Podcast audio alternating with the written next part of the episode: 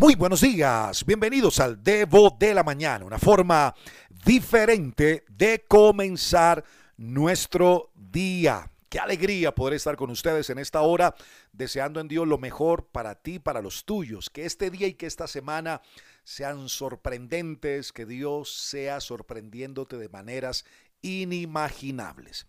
Sabes que una de las cosas que más hemos hablado a lo largo y ancho de los años del Devo es acerca de la fe. Y una de las cosas que más en algún momento he reiterado y he sido muy puntual es que la fe no es muda. La fe tiene el poder para hablar. La fe nos lleva a hablar, a declarar, a decir cosas, aún en medio de los peores momentos de la vida, cosas buenas, cosas que de alguna u otra forma no se equiparan o no tienen que ver nada con el momento que estamos viviendo, pero es el lenguaje de Dios en nuestros labios. Quiero decirte que la fe es importante en nuestra vida. Es más, escúchame bien, la fe comienza frente a una imposibilidad. Tú quieres ver esa fe de Dios en ti manifiesta. Párate frente a un momento que parece imposible, frente a un caos, y vas a ver cómo la fe que está envasada dentro de ti comienza a manifestarse para convertir lo peor en lo mejor para convertir el caos en tiempo de oportunidad y de favor para nuestras vidas. Y hablando de esto, quiero compartirte un texto que está en el primer libro de la Biblia, que es Génesis, en el capítulo 1, versículo 1. Presta atención. La Biblia dice que Dios en el principio creó los cielos y la tierra.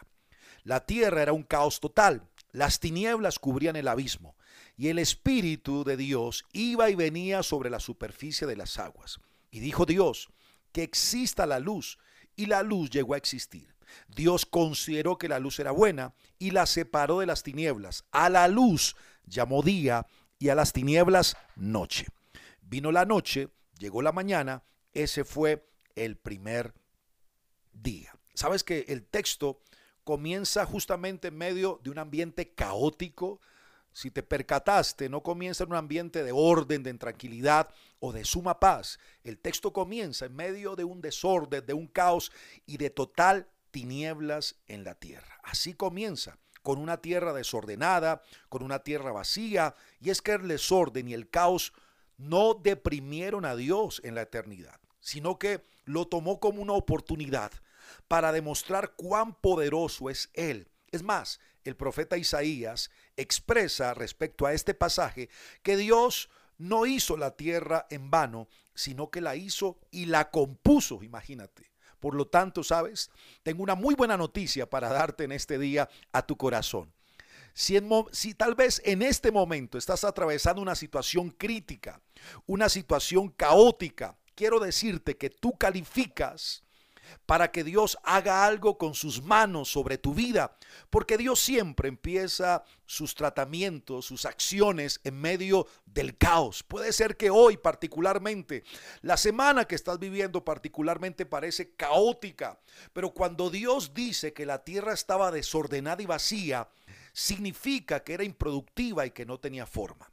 Así tal vez puede ser que en esta temporada te sientas tú cuando te levantas por la mañana y tienes que enfrentar el sistema que te rodea, que es agobiante, que es opresor y sientes que nada te conforma, que nada te calma y que no encuentras la paz que tanto necesitas.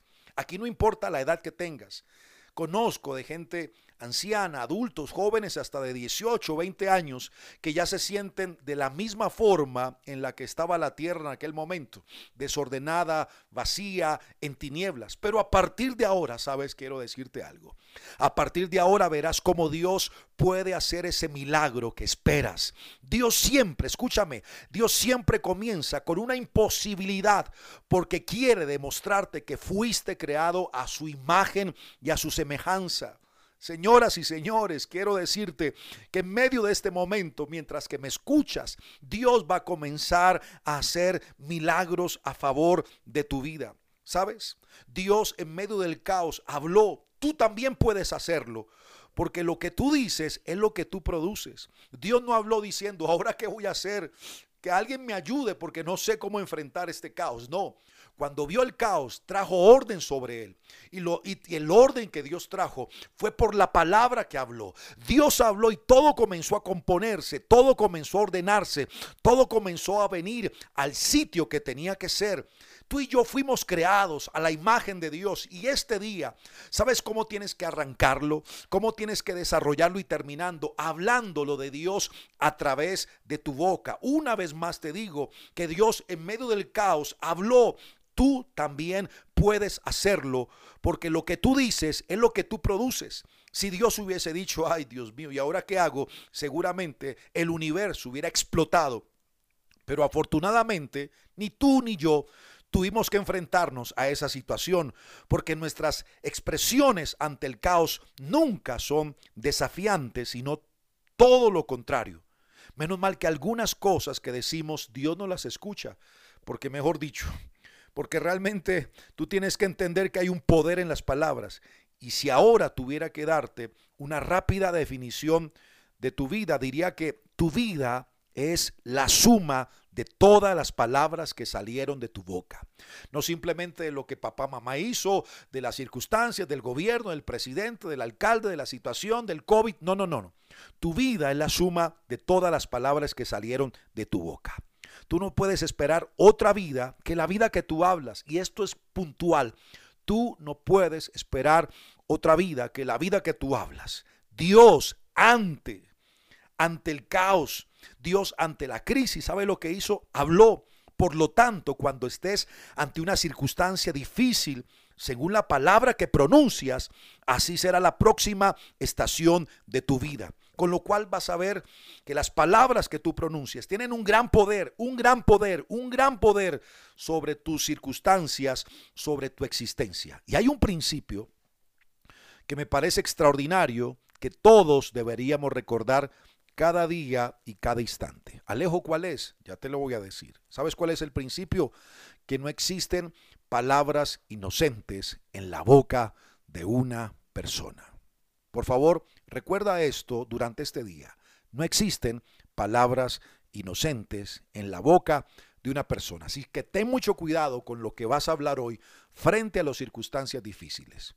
¿Sabes? Porque esto es clave para nuestra vida. Tenemos que aprender a hablar. Fuimos creados a la imagen y a la semejanza de Dios. Recuérdalo, no existen palabras inocentes en la boca de una persona. Te bendigo, te envío un abrazo gigante. Recuerda, soy Alejo Alonso. Si te gustó este debo, házmelo saber, pero lo más importante, compártelo a otras personas. Bye bye.